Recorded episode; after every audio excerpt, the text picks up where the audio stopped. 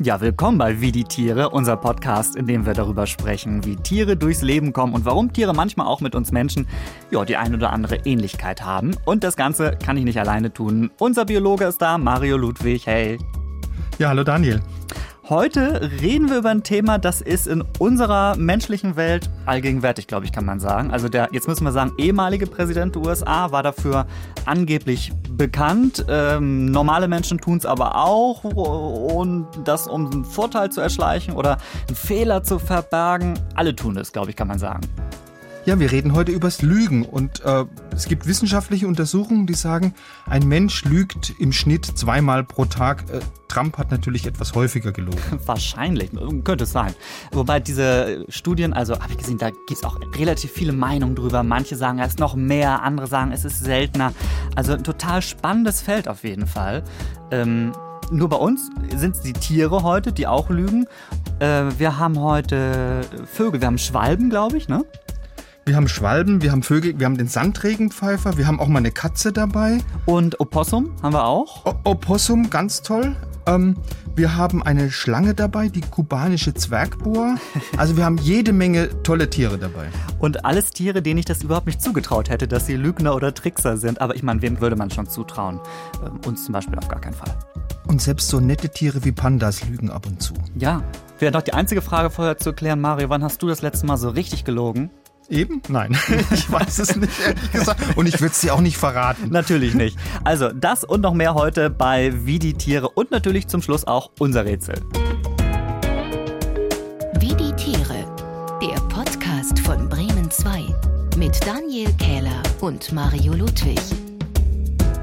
Also wie die Tiere lügen und bevor wir konkret über bestimmte Tiere sprechen, äh, damit wir uns in der Lügenwelt ein bisschen besser zurechtfinden, muss man noch mal sagen, also Lügen bei uns Menschen, würde ich jetzt zusammenfassen, sind entweder spontan oder aber auch lange geplant. Aber ähm, auf jeden Fall unterschiedliche Situationen, auf die man eine entsprechende Lüge immer bereithält. Das können so große Sachen sein, also gibt ja auch in der Politik so große Lügen. Ich weiß nicht, an welche du dich so erinnerst, Mario, aber ich denke irgendwie, niemand hat die Absicht, eine Mauer zu bauen oder was. ja, das ist ein Klassiker, ja. ja. Oder, oder, oder, oder was es noch gab. Äh, so kleine Sachen gibt es natürlich auch. Also weißt du, wenn du irgendwie so bei äh, Freunden bist ähm, und sagst, äh, also, tolles Essen habt ihr gemacht und so schön, geschmackvoll die Wohnung irgendwie. Mh, das ist dann irgendwie so, damit wir keine Gefühle verletzen oder irgendwie, damit wir gut dastehen. Ne? Ähm, genau. Aber auf so Gefühle oder Etikette müssen Tiere ja eigentlich keine Rücksicht nehmen, oder? Nein, Nein, das machen die überhaupt nicht. Also im Tierreich wird eigentlich dann gelogen oder betrogen, wenn es um die eigenen Interessen geht. Hm. Wir gehen verschiedene Situationen, in denen Tiere lügen, äh, heute mal durch. Ähm, und ich glaube, man kann auch sagen, es sind manchmal eher so Tricks vielleicht auch, so um, um andere Tiere in die Irre zu führen. Ja. Also lass uns da mal ein bisschen genauer drauf gucken. Was sind denn so typische Situationen? Du hast schon gesagt, es geht um eigene Interessen. Ja, also zum Beispiel, wenn es darum geht, den eigenen Nachwuchs, die Kinder oder die Eier zu schützen, mhm. da gibt es ein wunderbares Beispiel. Sandregenpfeifer, ein Vogel, machen aber auch andere Vogelarten. Wenn sich da jetzt ein Fressfeind ihrem Nest nähert und bedroht jetzt das Gelege oder bedroht die Küken, dann täuschen die so ganz gezielt und auch mit super schauspielerischem Können eine Verletzung vor. Also zum Beispiel, ich habe meinen Flügel gebrochen. Weil mit dieser vorgetäuschten äh, Behinderung, da signalisieren die dem Fressfeind, hey, ich selbst bin ja eigentlich eine ganz leichte Beute. Und locken die dann den immer so weiter vom Nest fort. Und wenn dann die Gefahr für die Eier bzw. für die Jungtiere gebannt ist, dann fliegen die einfach weg und der Marder oder die Katze oder wer auch immer der Fressfeind ist, der hat natürlich dann das Nachsehen schwupps, sind gar nicht krank gewesen oder sind gar nicht verletzt gewesen. Ne? Aber ähm, checken das nicht die Angreifer irgendwann, wenn das mehrfach passiert? Du meinst, die Katze, die müsste doch so schlau sein, ja. den Trick zu durchschauen. Nee, da übernimmt bei der Katze oder beim Marder, da übernimmt einfach der Jagdinstinkt. Ja, da denken die nicht mehr groß nach, da handeln die einfach. Übrigens, genau das Gegenteil von, von diesen Regenpfeifern, das machen Zebrafinken. Die täuschen, wenn sie krank sind, vor, gesund zu sein. Warum sollten sie das denn tun? Ja, die wollen in Sachen Sex nicht zu kurz kommen. Also normalerweise kannst du bei dem Zebrafink relativ leicht erkennen, dass der krank ist. Der frisst dann weniger, der trinkt weniger, der ist weniger aktiv, der schläft sehr viel. Dadurch spart er natürlich die Energie, die er für den Genesungsprozess braucht. Aber es gibt so bestimmte Situationen, da verbergen die Zebrafinken sehr gern ihre Krankheit hinter einer gesteigerten Aktivität. Zum Beispiel, wenn es eben um die Fortpflanzung geht. Da, da ändern sich einfach die Prioritäten.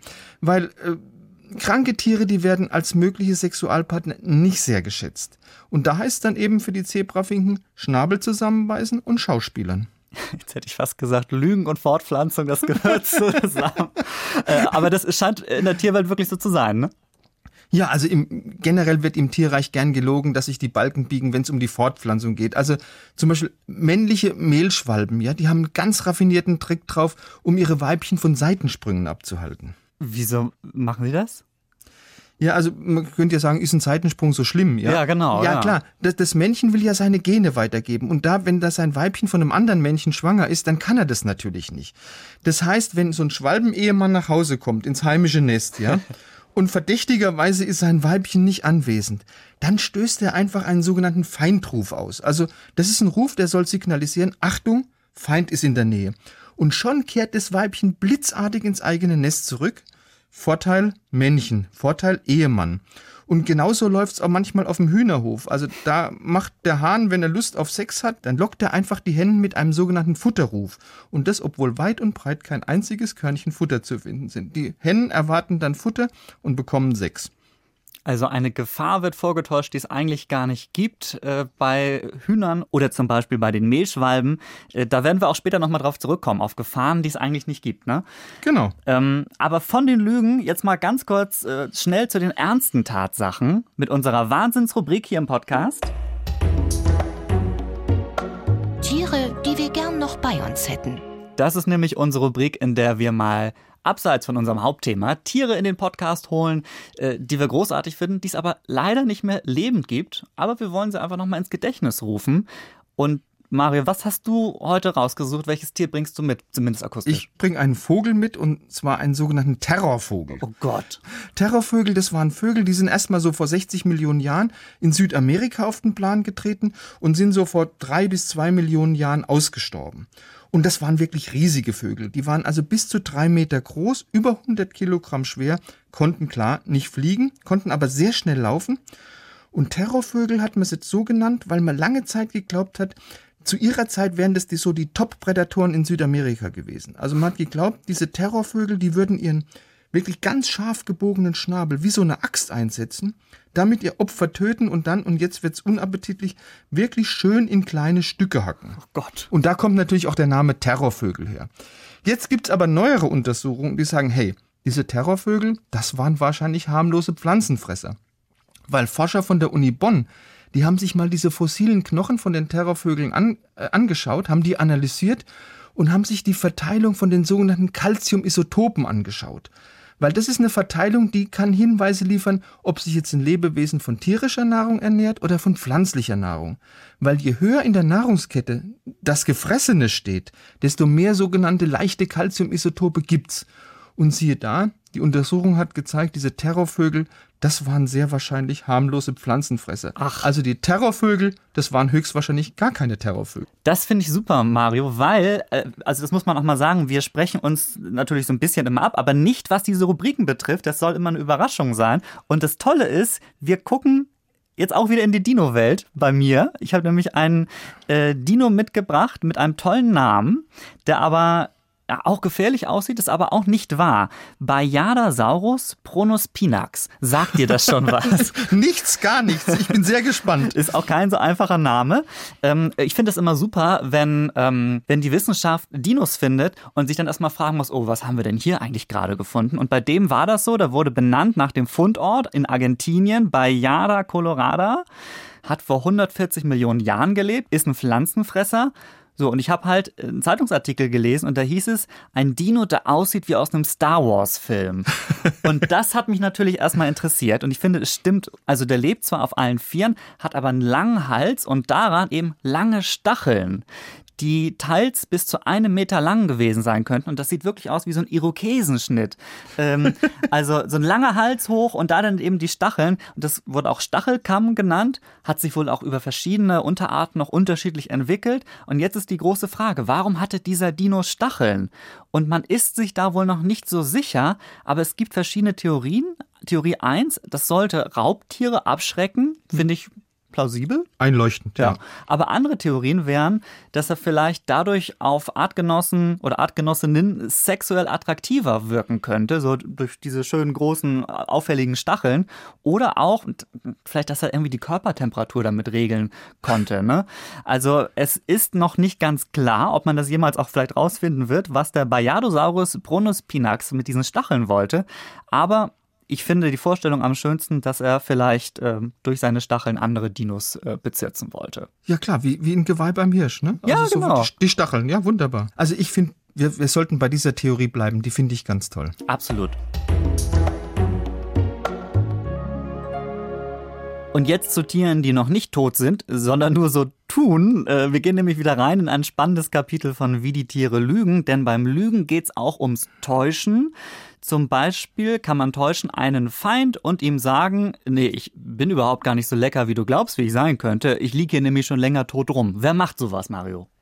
Ja klar, wer, wer möchte schon eine Leiche fressen, die jetzt sagen wir mal mehr oder minder betagt ist? Das möchte doch keiner. Nee. Und der mit Abstand bekannteste Todsteller im Tierreich ist das Opossum. Opossum, nordamerikanische Beutelratte.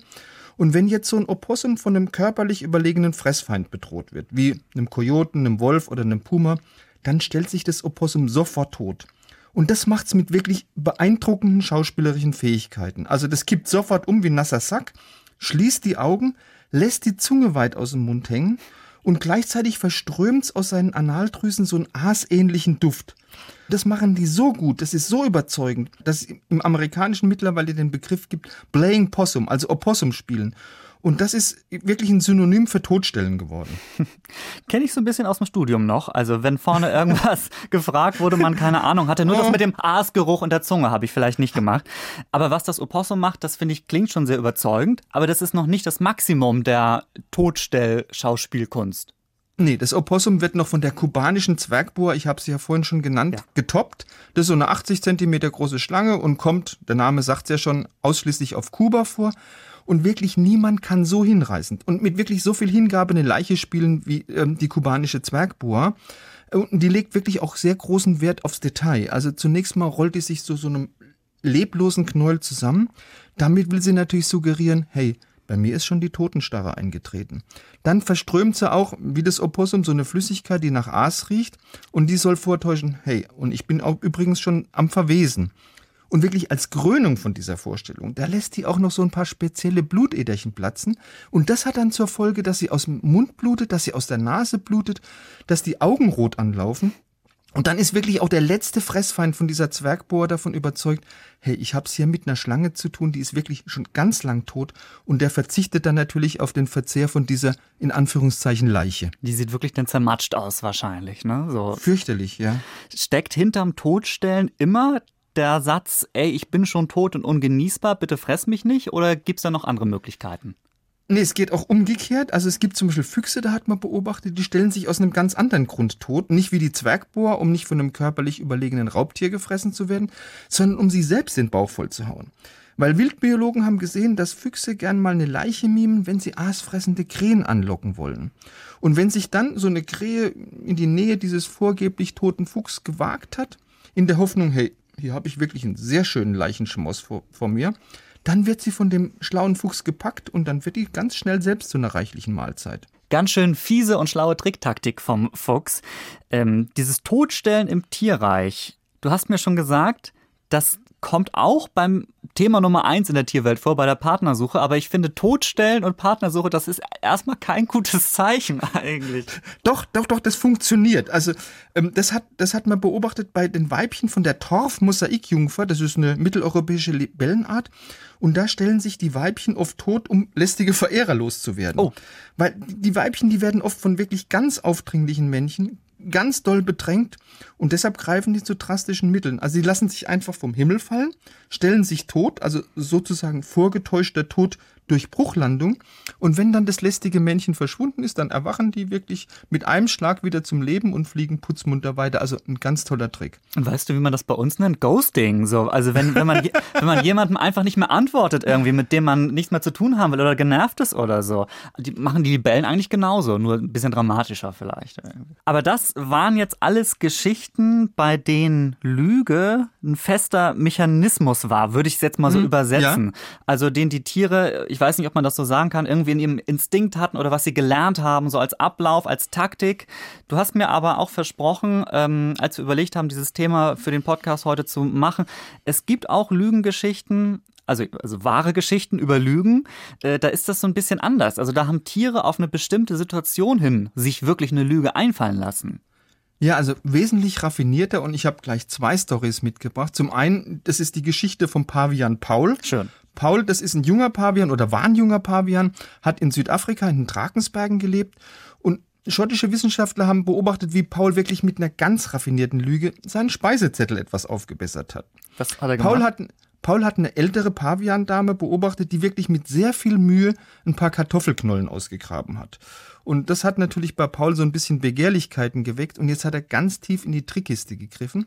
Also zunächst mal hat er sich so mit so einem Rundumblick versichert, dass er nicht von anderen Pavianen beobachtet wird. Und dann hat er um Hilfe gerufen und zwar mit einem herzzerreißenden Schrei. Und Pauls, Pauls Mama, die hat genauso reagiert, wie wirklich jede gute Mama in so einer Situation reagieren würde. Die ist rangestürmt, hat mit einem Blick festgestellt, die einzig mögliche Bedrohung für meinen lieben Paul ist dieses ältere Weibchen mit der Kartoffel und hat sofort diese vermeintliche Übeltäterin, die gar nichts getan hat, sofort wütend attackiert. Und genau das hatte Paul beabsichtigt, weil jetzt konnte er in aller Ruhe die Kartoffeln, die jetzt vorübergehend unbewacht waren, einfach futtern. Man kann es nicht anders sagen. Da hat seine Mutter einfach belogen. ja, natürlich. Unfassbar. Äh, du hast gesagt, es gibt aber noch eine zweite Geschichte. Also äh, Münchhausen äh, der Tierwelt sozusagen. Gibt's noch wen? das ist meine absolute Lieblingsgeschichte. Hauptrolle eine chinesische Panda-Bärin namens Ai Hin. Hm. Lebte in oder lebt in einer Panda-Aufzuchtstation in Chengdu, das ist äh, in, in, in China. Und die hat 2014 eine Schwangerschaft vorgetäuscht. Und das mit großem schauspielerischen Talent. Also, die hat sowas gezeigt wie Appetitlosigkeit, einen verringerten Drang, sich zu bewegen. Und irgendwie hat die es auch fertiggebracht, die Ausschüttung ihrer weiblichen Hormone zu verändern, also zu erhöhen. Und die Tierärzte, die haben natürlich regelmäßig Messungen von den Hormonen gemacht und haben dann auf einmal gesagt, oh Gott, die ist schwanger. Und sie war aber gar nicht schwanger. Aber was, was, was war das Ziel von der Panda-Bärin? Die wollte in den Genuss der Vorzugsbehandlung für schwangere Pandadamen kommen. Weil die kriegen von der Zoodirektion, also wenn sie schwanger sind, erstmal ein Einzelgehege, mm. das auch noch mit einer Klimaanlage ausgestattet ist. Hallo. Und die bekommen mehr und die bekommen auch höherwertige Nahrung, also zum Beispiel Brot und Früchte. Und das hat sich dann Eihin geholt und sie war nicht schwanger. Aber haben wir nicht alle schon mal so getan, als wären wir krank, weil man dann zu Hause so schön umsorgt wurde irgendwie? Also ich kann sie total verstehen. Natürlich. Wahrscheinlich waren die dann in Zukunft aber sehr skeptisch bei den weiteren Schwangerschaften in, in, in, in, im Zentrum. Ich denke, bei Ahin haben sie in Zukunft immer zweimal hingeguckt. Das glaube ich auch, ja. So, aber jetzt, nach diesen Lügen, zählen jetzt mal knallharte Fakten und vor allen Dingen echtes Wissen. Welches Tier klingt hier? Das ist unser Tierrätsel und heute mit Lina aus dem Bremen 2 Team. Hey Lina. Hallo. Hallo Lina. Hey. Du hast recherchiert, wieder bis tief in die Archive gestoßen oder warst du selbst mit dem Aufnahmegerät draußen unterwegs bei den Tieren? Oh, ähm, nein, es ist ein Archivton. Ähm, okay. Ich will nämlich, wenn ich euch das jetzt äh, verraten hätte, ob ich den selbst aufgenommen hätte, hätte ich fast schon ein bisschen was zur Art ah, des Tieres verraten. Ah, stimmt, stimmt, Aber stimmt, ihr sollt stimmt, ja, ja, ihr sollt ja das Geräusch hören und dann super schnell erraten, nämlich schneller als jeweils der andere, welches Tier dieses Geräusch macht. Und das werde ich heute wieder gewinnen wahrscheinlich, wie beim letzten du Mal. Du hast so das letzte Mal aus. gewonnen, ja. genau, den Punktestand habe ich übermittelt gekriegt. Er ist 1 zu 0 für Daniel. Wir spielen das Spiel natürlich schon ein bisschen länger, aber zum neuen Jahr genau. hin haben wir einmal Reset. Äh, Reset no, neues Jahr, neues Glück, ja. Dann starte ich mal. Also, ja. aufgepasst.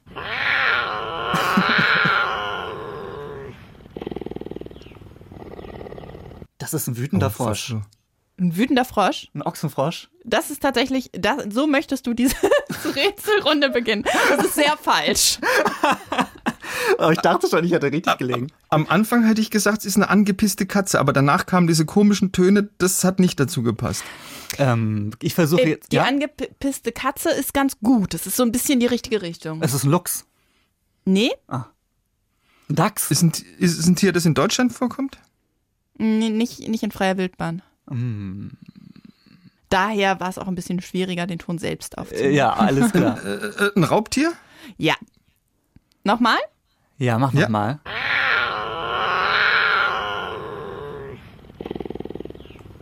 Ein Löwe? Nee. Tiger? Und welche Tiere kennt ihr noch so? Hund, Katze, Maus? Ne, also pass auf, das ist aber ähm, von der Größe her, ich sag mal so, die Größe eines Luchses, oder? Nee, größer. Größer. Mm, das klingt aber kleiner. Wenn es dann ein Raubtier ist, dann bleibt ja nicht mehr viel. Ah, das könnte Ein katzenartiges Raubtier? Ja, ja, ihr seid schon nah dran. Puma? Genau. Jaguar? Echt? Puma ist richtig, ja. Und zwar ähm, ist dieser, dieser Puma hält sich in der Hitze auf. Und äh, genau, und ähm, ist ein bisschen, ist ein bisschen warm und ein bisschen hell. Ja, so Reagiert klang's so. auch. Also ich hätte sagen müssen, schwitzender Puma. Na, das, ja, das lassen wir, das so gnädig Lassen sind wir wir. durchgehen, Das ne? lassen wir durchgehen, dass du nicht noch den Gemütszustand des Pumas gewusst hättest. Meine Güte, äh, ich, aber ich fand's gut, wir sind beide relativ schnell in die richtige Richtung schon Ja. mal gekommen, ne? Ja, Aber leider, äh, aus meiner Sicht hat Mario dann den, den Schuss reingemacht. Naja, eins zu eins. 1-1. 1-1. Danke, Lina, tolles Tier. Sehr gern. Immer wieder Ja, gerne. war wieder wunderbar. Bis bald, ihr beiden.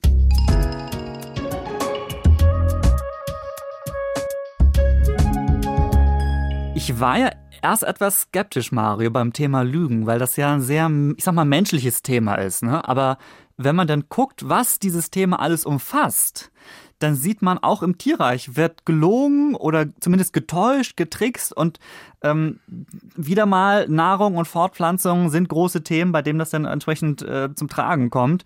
Und meistens sind so tief verinnerlichte Verhaltenstricks. Also, wen hatten wir? Die, die Vögel, die so tun, als wären sie krank oder eben als wären sie gesund. Dann hatten wir noch eine Schlange, die Genau. überzeugend eine Leiche spielt. ein Aber- Opossum, das eine Leiche spielt. Genau, das Opossum, ja. Aber ähm, manche schlaue Tiere, also du hast ja gerade zum Ende hin den Pavian und den, den Panda, die, die beiden Geschichten erzählt, die können eben auch so ein bisschen flexibel offenbar reagieren und, und schauen, äh, wie sie eine Lüge in der Situation sich zunutze machen können. Äh, Also viele Tiere, die sich gegenseitig anlügen heute im Podcast, aber was wir jetzt gar nicht drin hatten, waren so Haustiere, die irgendwie lügen. Also da habe ich was mitgebracht. Ähm, und zwar eine Katze. Ich hatte mal eine Katze namens Pünktchen, die habe ich sehr geliebt. Ja. Pünktchen war aber sehr schwierig, vor allem was das Futter betrifft. Also da war die sehr, sehr wählerisch, wählerischer als noch alle anderen Katzen. Wenn du der Futter hingestellt hast, das nur vom Discounter war und nicht ist irgendwie Edeltunfisch in köstlicher Soße oder sowas, dann hat die mit einem Hinterbein immer so scharrende Bewegungen gemacht, als würde sie dieses Futter in der Erde verscharren wollen. Das hieß dann übersetzt, hey, das Futter ist nichts wert, den Scheiß kannst du selbst fressen. Nein. Wenn sich Pünktchen aber unbeobachtet gefühlt hat, dann hat die auch normales Fressen ganz anstandslos gefuttert. Sobald sie aber gemerkt hat, dass ich mich genähert hat, hat sie dann sofort so scharrende Bewegungen gemacht, um mir zu zeigen, hey, das Futter ist doch schlecht. Einfach in der Hoffnung, noch was Besseres zu bekommen. Also die wollte mich einfach immer reinlegen. Hat's auch meistens geschafft. Das heißt, die hat eigentlich hat sie das gegessen, aber eben wenn sie gemerkt hat, ey, du hast da, du hast da einen Blick drauf, dann Ja. so, naja, aber eigentlich wäre das bessere Futter schon, schon cooler irgendwie. Ganz genau. Die hat gesagt, nee, das kannst du selbst fressen. Hast du nicht Besseres was da? Ja, so in etwa. Also falls ihr auch sowas irgendwie kennt von euren Haustieren, schreibt uns das doch mal. Bei Insta sind wir wie die Tiere oder bremen2.de geht auch. Ähm, übrigens, da, da vielen Dank. Ihr habt uns äh, total viele weirde Tiere geschickt über Insta. Äh, in den vergangenen Tagen hatten wir da ja mal zu aufgerufen, schickt uns mal weirde Tiere. Ähm, und bei den ausgestorbenen Tieren genauso. Da könnt ihr uns auch gerne mal schicken, wenn ihr Vorschläge habt. Das werden wir alles mal sammeln und vielleicht machen wir mal so eine Podcast-Folge, wo so ein paar Tiere von euch drin vorkommen. Noch ein paar mehr. Das wäre irgendwie auch ganz cool. Da sind wir gespannt auf eure Geschichten. In zwei Wochen erstmal sind wir wieder in der ARD Audiothek oder wo ihr uns sonst im Internet hört. Äh, Die nächste Folge, wobei so ein bisschen geht's auch ums, ums Täuschen zumindest beim nächsten Mal. Wir verkleiden uns. Also wir verkleiden uns nicht, Mario. Wobei das könnten wir Aber, auch mal machen. aber die Tiere verkleiden sich. Und wie?